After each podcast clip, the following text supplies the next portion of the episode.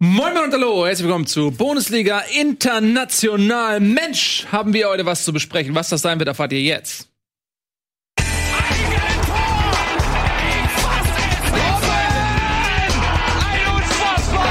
explodiert die Bude hier. Kritisiert mir denn nicht zu viel. Das ist ein guter Mann. Hey, schön, dass ihr da seid. Wir freuen uns sehr. Gute Männer seht ihr jetzt hier auch. Tobias Escher, meine Damen und Herren. Nico ist wieder da. Ich kenn's da. Hi. Alles gut? Alles gut. Mm, super. Äh, bei mir auch vielen Dank. Schön, dass ihr da seid. Wir reden jetzt über Fußball außerhalb der Bundesliga. Da ist einiges passiert. Zum Beispiel bei den Champions. Aber auch ähm, in der La Liga. Die Loser. Gemeint ist Real Madrid. Ähm, da hat sich einiges getan. Und äh, in der Premier League tut sich ja ständig irgendwas. Mit was fangen wir an? Ähm, mit Champions. Champions. Ne? Die besten, damit fangen wir an. Äh, historisch, ich glaube, das erste Mal seit 1824, wenn meine Erinnerung richtig ist, damals noch mit ähm, Frankie Schreisenberg ähm, in den Reihen vom HSV, hat ähm, zum ersten Mal jedes, jede deutsche Mannschaft international ihr Spiel gewonnen. Großer Applaus für die deutschen Vertreter international. Das ist ja wieder so ein, so ein seltsamer Statistik, weil der Mhm. eine noch gar nicht gespielt hat. Wer denn? Bayern München. Ach so, Das meinst du liegt ja an dieser, Ja, okay. dieser Verstückelung der Spieltage. Ja, Ja, Machst auch Frankfurt- alles immer kaputt. Ja. Ne? Freu dich Ja. doch mal drüber. Wobei man auch sagen muss, damit steige ich ja schon direkt mal ein. Bitte, Partie ein. Dortmund PSG. Hm. Ja, was? Ich konnte es nur mit einem Auge gucken, Vorhersehbar. weil ich ähm, ähm, Augenklappe auf hatte. eine Augenklappe auf hatte, wie ich es dienstags immer mache. Ja. Und ähm, durch ein Auge muss ich sagen, fand ich das schon ganz schön überheblich, was Paris da abgeliefert hat, Mhm. weil in einzelnen Situationen man natürlich den Skill gesehen hat, zum Beispiel auch beim Gegentreffer, aber ähm, du dir echt gedacht hast, die die die machen einfach diese äh, Hinrunde Rück äh, Hinrunde äh, Hinspiel Rückspiel Mhm. machen die einfach zu einem Spiel. Die sagen sich einfach Scheiß aufs erste Spiel. Und das zweite ist dann halt der Schwierigkeitsgrad ein bisschen höher, aber wir nehmen nur dieses eine Spiel so ungefähr. So wirkte es auf mich. Genau, so spielen sie offensichtlich auch in der Liga. Weil ich habe mir gestern Paris gegen Bordeaux angeguckt und es hat genauso ausgesehen wie ein verzweifelter Trainer am Spielfeldrand, der eine Horde viel zu übertalentierter Kinder dabei irgendwie betreuen muss, wie sie versuchen, ein Ligaspiel zu spielen. Ah, ey, mir, mir tut Tuchel, ich meine, man muss das natürlich mal jetzt in den Kontext setzen. Wenn ich sage, dass mir Thomas Tuchel leid tut, dann tut er mir natürlich nicht so leid, wie mir jemand leid tun würde, dem was Schlimmes passiert. Der Ähm, zum Beispiel bei Hertha der Trainer. bei Hertha Trainer ist. Aber er tut mir insofern leid, weil ich glaube, dass Thomas Tuchel total enteiert ist bei Paris. Der wird von den Fans ausgepfiffen irgendwie jetzt. Er hat äh, gefühlt gar keine Autorität mehr. Ähm, er äh, äußert sich immer total vorsichtig. Dann tauchen irgendwelche Partybilder auf nach diesem Dortmund-Spiel oder was. Und er, er findet es aber irgendwie, ja, ist ein bisschen unglücklich. Also irgendwie gefühlt ähm, hält ihn nur noch ähm, die Champions League so ein bisschen im, im Job, habe ich das Gefühl. Und die Spieler tanzen ihm auf der Nase rum, weil wer Thomas Tuchel noch aus der Bundesliga kennt, der weiß, das ist eigentlich total der Taktikfanatiker, der total viel Wert legt auf Struktur und alles. Ähm, und dann hat er da Leute in der Mannschaft, die so ein Spiel gegen Dortmund abliefern, äh, teilweise lustlos in der Rückwärtsbewegung, ähm, die äh, ohne Frage super talentiert sind, aber einfach sich null an das halten, irgendwie was der Trainer ihnen versucht zu vermitteln. Und der Typ, glaube ich, muss nah an der Verzweiflung sein. Ähm, ja, aber der, Trotzdem- der, der, ja. ja, hat ihn natürlich die individuelle Klasse am Ende eine Ausgangsposition verschafft, die ja gar nicht so schlecht ist. 2 zu 1 ist ja eigentlich ein okayes Ergebnis. Ja, ich, ich, er tut mir insofern nicht leid, weil ähm, er ja wissen musste, was da auf ihn zukommt. Also Paris Saint-Germain ist einfach Paris Saint-Germain. Ähm, ist Paris, Paris Saint-Germain. ist Paris. Äh, aber also das ist einfach ein Verein, ist wo du schon Käse. in einer gewissen Weise weißt, dass du äh, mit wem du es zu tun haben wirst und wie das ist und du gehst dann dahin und sagst, ich krieg das aber in den Griff, weil ich so ein geiler Trainer bin, krieg ich das Pep Guardiola mäßig, die ganzen Superstars krieg ich auf Kurs. Und das hat er halt irgendwie nicht geschafft. Ob das jetzt daran liegt, dass einfach ein Neymar zu viel ist oder was auch immer, oder ob er sich da vielleicht auch selber in seiner ähm, Menschenführung oder was auch immer äh, überschätzt hat, das sei mal jetzt dahingestellt. Dafür habe ich auch zu wenig Ahnung davon. Aber deshalb tut er mir jetzt einfach nicht so leid. Es ist, wenn du, das ist dann, was du halt kriegst, wenn du diesen Ultra Ehrgeiz in dir verspürst. Aber der einzige Mega-Verein, der frei ist, ist halt Paris Saint-Germain. Ähm, insofern tut er mir jetzt nicht so leid. Trotzdem ist es natürlich, aber da gebe ich dir vollkommen recht, ein Schlag in die Fresse, glaube ich, für jemanden wie Tuchel, der genau weiß, dass er sowohl vom Personal als auch vom Verständnis und der Analyse der Situation eigentlich alle Werkzeuge hat, um hier als Gewinner vom Feld zu gehen. Und es liegt einzig an der Bereitschaft, ein paar Spieler, das umzusetzen. Und ich glaube, das ist wirklich was, wo du als Trainer dann wirklich wahnsinnig wirst, weil es ist ein Unterschied, ob einer nicht will oder ob einer irgendwie aus irgendeinem Grund nicht kann. Ja, Und- und bei Neymar habe ich eher das Gefühl, er wollte eigentlich ja weg. Der Barcelona-Wechsel hat nicht geklappt. Er hat sich ganz klar positioniert. Klarer kannst du dich als Spieler nicht mehr positionieren ähm, und sagen, ey, ich will hier weg, ich will zurück nach Hause. Und ähm, in der Liga ist Paris total unterfordert und Neymar als ähm, Individualspieler auch. Der zaubert da so ein bisschen rum. Wenn ihn einer umtritt, dann macht er ihn kurz mal lächerlich. Aber ansonsten hat er gefühlt keinen großen Ehrgeiz. Man merkt, dass er nicht das Gefühl hat, ey, ich bringe diese, ich bringe diese Mannschaft dahin, wo sie hingehört, an den Thron, auf den Thron Europas oder so. Das Gefühl, was du vielleicht bei einem Messi hast, der sich so mit Barcelona identifiziert, das hast du bei Neymar nicht. Und deswegen äh, ist der, glaube ich, leistet er sich so viele Eskapaden einfach, weil der vielleicht auch Bock drauf hat, dass er im Sommer gehen darf, wenn er einfach nur halbe halbe Stelle macht irgendwie. Ja, der, der tut alles dafür. Habt, habt ihr, hat jemand gestern von euch auch Paris-Bordeaux gesehen? Ich habe Nee. nur die letzten 30 Minuten mir angeguckt. Hat er nicht rot bekommen? Ja, ja, für. Gegenspieler fault ihn, mhm. wemst ihn so ein bisschen, ist schon ziemlich rapide an der Seite weg. Nächste Situation springt er in, ich würde sagen, so Oberschenkelhalshöhe mit beiden Beinen so in ihn rein und versucht Was ihn ist der. Oberschenkelhals? Ja, hier da oben irgendwo, da so. so. Also Oberschenkel. Oberschenkelhals. Das heißt, das klingt besser immer. Das heißt, wenn du da verletzt wird, hast du auch Halsschmerzen. Ist Halsschmerzen, genau. Es ist ein Halsbruch. Äh, auf jeden Fall, äh, wemst den wirklich in, und wirklich so drei Meter vom Schiedsrichter entfernen mit, der hat schon gelb vorher. Also viel mehr einen Fick darauf geben, was in dieser Liga für dich passiert, kannst du gar nicht machen als in der Situation. Das machst du halt, wenn du dir sagst, äh, dann fehle ich halt zwei Spiele. Und trotzdem, Ah ja, für, für sowas, für so einen Fall fehlst du immer fünf. ja, gelb-rot, gelb-rot, ein Ah, Spiel. nicht glattrot bekommen. Nee, gelb-rot. So, so wie du es gerade geschildert hast, klang Das das war auch glatt rot, aber das ist gelb- gelb-rot gekriegt. Und trotzdem wird der Typ dafür sorgen, dass er wahrscheinlich äh, zwei, also sei es zwei Vorlagen oder was man gewinnen sie 2-0 und dann sind sie trotzdem weiter. Und alle gerade sagen, wir machen jetzt schon eine Beerdigung für was, was nicht beerdigt Nein, ist. überhaupt nicht. Ich habe ja auch gesagt, das ist eigentlich eine gute ähm, Ausgangsposition für Paris, denn sie haben das Auswärtstor geschossen und äh, sie werden natürlich zu Hause in Paris auch sehr dominant auftreten, viele Torchancen bekommen und vermutlich das Spiel gewinnen.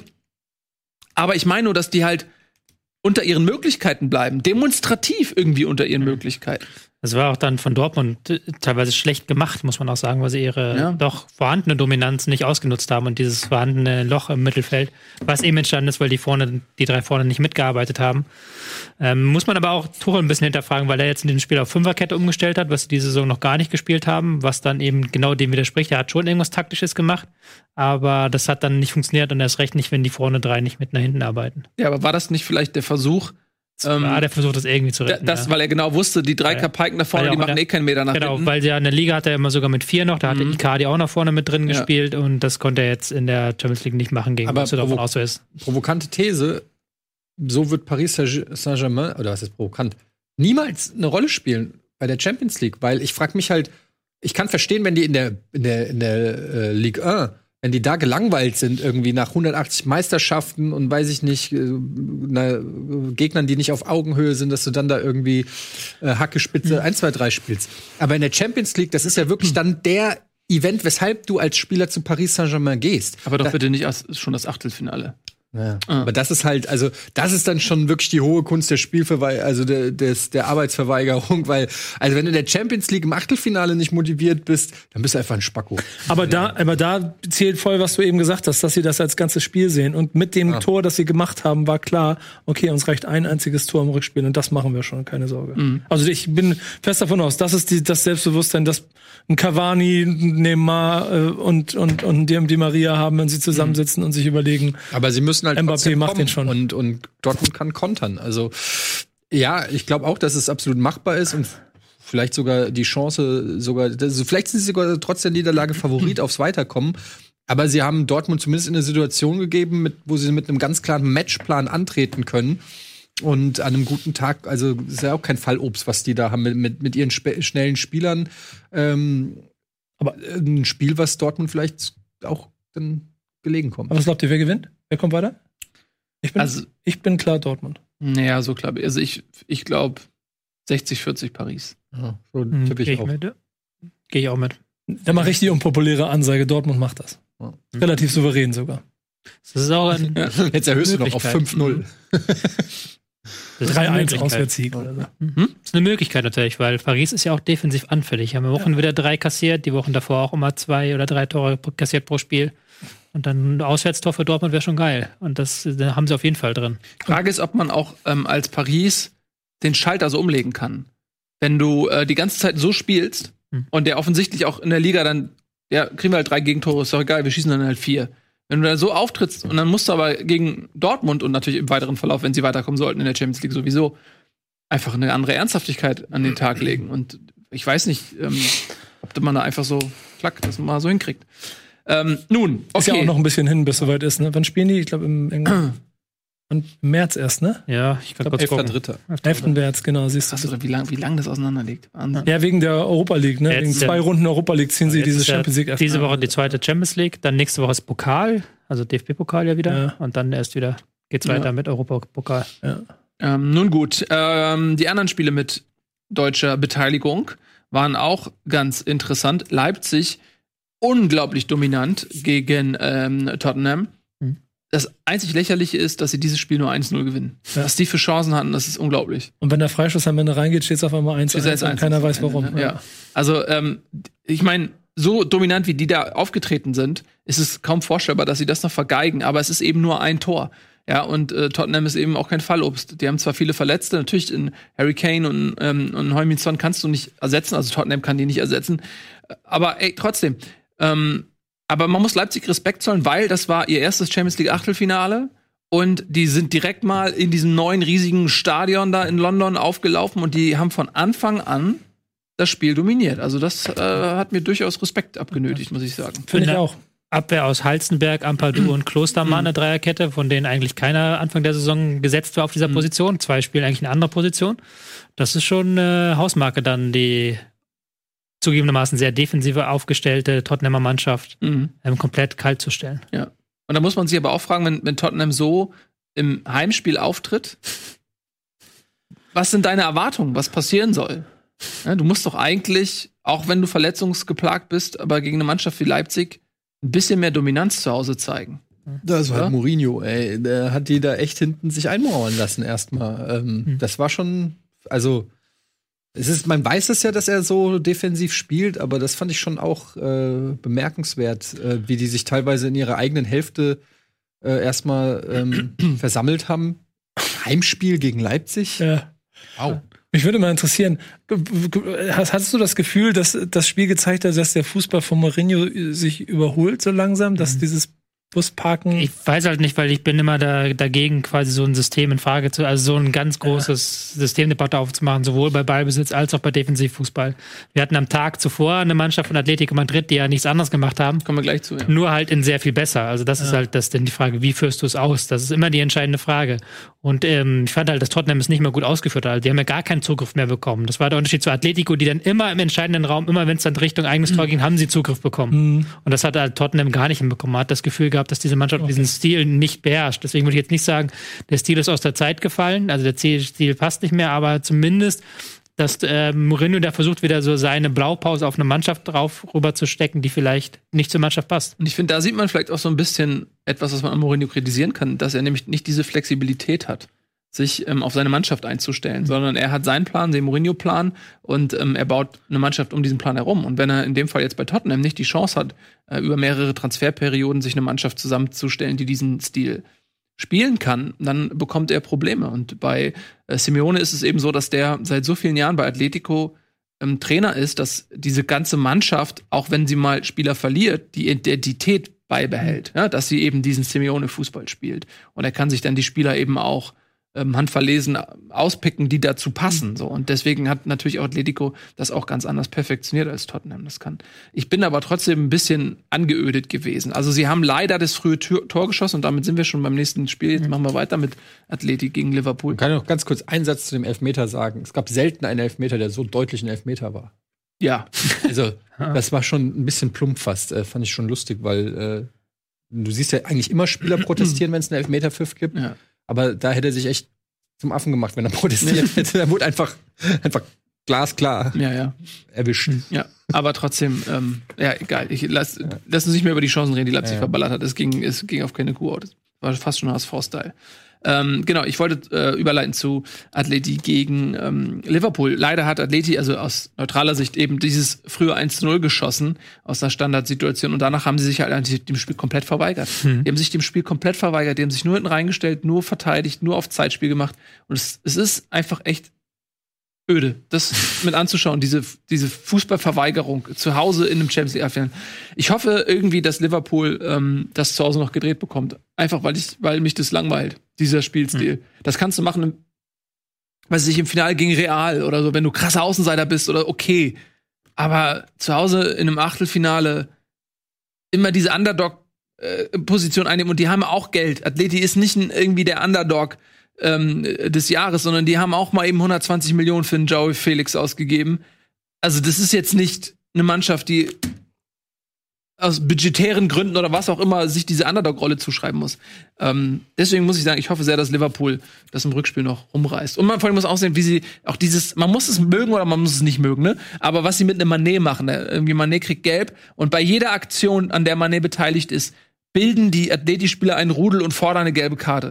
so, ist es so. Äh, Klopp meinte ja auch irgendwie, die haben fürs Atmen irgendwie gelb gefordert. es ist, es ist wirklich lächerlich ähm, und unsympathisch und Mané musste dann ja auch rausgenommen äh, werden aus dem Spiel. Ja, weil er eben gelb-rot gefährdet war oder gefühlt gefährdet war. Ja. Also ich, ich, ich finde sowas halt irgendwie ein bisschen Mich, hat, unsympathisch. mich beeindruckt da immer, wie sehr das ähm, eine Symbiose mittlerweile ist zwischen Publikum und Spielstil. Mhm. Weil an anderen Ort würdest du ja dafür ausgepfiffen werden oder sowas. Und die, das Publikum hat ja 90 Minuten gepfiffen, wenn äh, Liverpool den Ball hatte. Ja, Nach dem Motto, als wäre Liverpool schuld, dass sie jetzt den Ball haben. Weißt du und was? wir machen, wir spielen hier den wahren Fußball. Das fand ich, das finde ich immer beeindruckend, wenn halt diese Philosophie in eine ganze Mannschaft übergeht und auch Mhm. aufs Publikum übergreift. Ich finde halt bei Atletico-Spielen wäre mal so eine, es gibt ja sonst immer mal so Kameras, die nur auf einen Spieler gerichtet sind. Bei Atletico Madrid-Spielen, so brauchte man eine, die nur auf Simeone die ganze Zeit gerichtet ist. Ich habe das in Anschnitten immer gesehen, wie er in jeder Situation das Publikum da so mit dicken äh, Armen und sowas alles aufgefordert hat, überall den Kommentar mitzugeben. Das ist schon, das ist schon, die baut einen Hexenkessel jedes Mal. finden, wenn die ähm, im Hintergrund ein Greenscreen aufbauen würden und würden Simeone die ganze Zeit unten rechts im Bild Ja. einfach so also ausgeschnitten, so die ganze Zeit nur so unten drin. Das, das wäre das wäre eine ganz geile Idee. Mhm. Äh, Ich, ich habe ja, Generell sollte jeder Fußballtrainer vor so einem Greenscreen stehen, dass man immer den unten sieht. Das fände ich geil. Das Gar nicht. geiles Feature. Hätte auch einen Vorteil, man würde sie von der Seitenlinie endlich wegkriegen. Man setzt sie so im Innenraum in Kabinen und da stehen sie dann vom Greenscreen und gucken sich die Spiele auf dem Monitor an. Also und reicht ja, wenn wenn du ähm, die ähm, diesen Korridor, den sie haben vor den Auswechselbänken, wenn du da einfach äh, grün vorziehst. und natürlich die Spieler, die da drin sitzen, die müssen natürlich dann äh, nochmal zur Seite geschoben werden. Ja, okay. Ähm, naja, also, äh, jedenfalls ähm, wird das für Liverpool eine sehr unangenehme Aufgabe. Sie können natürlich in Enfield auch jede Mannschaft äh, bespielen, mittlerweile auch die sich hinten reinstellen. Sie sind eine Ballbesitzmannschaft geworden, haben sich weiterentwickelt, aber das wird gegen Atleti trotzdem hammerhart. Man wünscht äh, ein frühes Tor oder zwei, dass das ein bisschen aufgebrochen wird. Ähm, dann hatten wir noch, äh, gucken wir mal, Atalanta gegen Valencia. Überraschenderweise eine klare Angelegenheit, 4 zu 1 für Bergamo. Wollen wir nicht mal jetzt über weitere deutsche Teilnehmer in anderen Wettbewerben sprechen? Ja, das ist doch die Champions League einmal kurz ähm, über Atalanta. Bergamo sprechen. Ja, auch das ist wichtig, weil das eventuell der Viertelfinalgegner werden könnte für Leipzig und das ist Leipzig auf einmal im Halbfinale zum Beispiel. Das ist auch lächerlich. Und wir haben, ähm, Leverkusen. Genau da wäre ich vorsichtig, weil das war schon ganz schön beeindruckend, wie die das gemacht haben, Ja. Atalanta. Aber nicht drüber reden, schön. Genau, also pass auf. Dann ähm, noch kurz der Vollständigkeit halber. Ähm, morgen Chelsea gegen die Bayern, Napoli gegen Barcelona, am Mittwoch ist dann Lyon, Juventus und am äh, Mittwoch ebenfalls Real gegen Manchester City. Das wird fantastisch. Auch Ben Hazard verletzt ist lange, der fällt leider aus. Und jetzt kommen wir eben zu diesen Euroleague-Partien. Leverkusen gegen Porto, 2 zu 1. Unglückliches Gegentor. blödes Gegentor. blödes Gegentor. Das war auch sehr dominant von Leverkusen und haben sich da unnötig äh, nochmal in eine Situation gebracht, dass sie echt in Porto zittern müssen. Wolfsburg gegen Malmö Habe ich nicht gesehen. habe ich auch nicht gesehen, aber Sie drehen es um und das Publikum hat getobt. Die 11.800 Zuschauer, die im Stadion waren. aus Malmö die mitgereisten. Ey, das war aber ganz, das waren wirklich, es waren glaube ich 11.000 Zuschauer und da waren 4.000 aus Malmö. Ah, Mann, ey. Ich habe ich hab mit Dre Vogt, der seines Zeichens Wolfsburg-Fan ist, dann auch länger Diskussionen darüber gehabt, weil es schon tragisch ist, dass die spielen Europa League eigentlich sollten und, und er hat selber also ne, auf die Schichten hingewiesen und so und dass die Stadt halt nur 120.000 Einwohner hat und dass es das nicht so einfach macht, manchmal dieses Stadion voll zu machen. Ja, aber es Und- ist trotzdem jammerschade. Also, kleinere Städte mit volleren Stadt. Lever Richtig, Leverkusen genau. Das hat er am Ende auch. hat noch weniger Einwohner. Das ist schon echt tragisch. Ne? Ich, ich, ich gucke das jedes Mal und denke mir, ey, das Einzige, was durchdreht, wenn sie Tore schießen, ist diese Lichtanlage. Äh, diese geile Ja. LED-Anlage. So, und äh, zu guter Letzt Frankfurt gegen Salzburg mit einer unglaublich souveränen Vorstellung. Kamada, drei Tore. Kostic, glaube ich, ne? Ein Tor. Mhm. Ein kleiner Wermutstropfen ist das 4 zu 1 am Ende, aber ähm, also das Gegentor. Aber auch da denke ich mal, wird man in Salzburg ohne Haaland und ohne wie, äh, wie heißt er? Miyamoto? Minamino. Was? Minamino. Mina, Minamino. Äh, ist, glaube ich, Frankfurt trotzdem ein klarer Favorit im Rückspiel, oder? Es ist ein bisschen schade, weil Rode noch eine Riesenchance hatte, äh, zehn Minuten vor Schluss das 5-0 Mhm. zu machen. Also wirklich vom leeren Tor den Ball daneben setzt, gut angespielt wurde. Ähm, und im Umkehrschluss fällt dann der zumindest meiner Meinung nach strittige Elfmeter. Den äh, finde ich gibt auch nicht jeder, weil da schon auch klar der Ball gespielt wurde vorher. Aber ähm, und dann geht's halt mit 4-1, muss wahrscheinlich nicht mega Schiss haben, aber muss auf jeden Fall Ja. musst es schon ernst nehmen. Kannst jetzt nicht sagen, wir rotieren jetzt und lassen die B11 ran. Bei einem 5-0 hättest du schon wieder vielleicht den einen oder anderen Spieler wieder schonen können. Ähm, das ist jetzt nicht mega tragisch, wäre vermessen zu sagen, bei einem 4-1 gehe ich jetzt mit einem schlechten Gefühl hin oder so. Aber ähm, wie gesagt, man darf ein 3-0 äh, in Salzburg und man ist raus. Also insofern muss man schon auch äh, wach sein und darf sich jetzt. Es ist, so ein ge es ist so ein bisschen so ein gefährliches Ergebnis, weil man dann dazu neigt, das schon abzuhaken im Kopf. Äh, ich hoffe, dass das natürlich nicht der Fall ist. Ansonsten kann ich nur sagen, war das eine der besten Partien, die ich in dieser Saison gesehen habe. und die Eintracht mich wirklich teilweise wirklich rätselhaft zurücklässt, weil du hast dann so Spiele wie gegen äh, Dortmund oder auch Paderborn und Köln oder Düsseldorf, ich kann so viele nennen. Ähm, und dann solche Spiele und ich kann es leider selbst ich kann es nicht mehr erklären, woran es liegt, außer dass es mir einfach eine Einstellungssache ist, eine, eine reine Kopfsache ist, weil man sieht, was theoretisch möglich ist. Und äh, das finde ich ein Stück weit finde ich es ein bisschen frustrierend, weil es ist ein Unterschied, ob dein, wenn, wenn du einfach eine schle schlechte Leistung bringst und sagst, okay, die können es momentan nicht besser, fehlt das Spielermaterial oder so, dann ist es halt so, dann musst du hoffen, dass im Sommer nachgelegt wird. Aber dieses Mal sich ins Zeug legen, wenn es drauf ankommt, aber dann gegen, weiß ich nicht, gegen einen vermeintlich äh, schwächeren Gegner dann äh, so eine fast schon Arbeitsverweigerung an den Tag zu legen, das, das finde ich einfach nicht geil. Aber ja, das nur mal jammern auf hohem Niveau. Arbeitsverweigerung müssen wir jetzt auch leider machen, denn die Sendung ist vorbei. Ähm, das liegt aber daran, dass äh, sie einfach keine Zeit mehr hatte. Und deswegen verabschieden wir uns. Wir würden uns sehr freuen, hier in versammelter Runde, wenn Sie, ähm, liebe Damen und Herren, am Montag um 17 Uhr wieder einschalten. Dann haben wir fantastische Gäste. Ralf Gunesch wird da sein. Oh ja, stimmt. Wahrscheinlich wird Ja. Ralf da sein und Max Und Jakob aus. Ost wird da sein. Der Mann des Rasenfunks äh, beehrt uns endlich mal wieder in Fleisch und Blut und nicht nur über Skype und nicht nur über Chat. Bis dahin, vielen lieben Dank. Tschüss und auf Wiedersehen.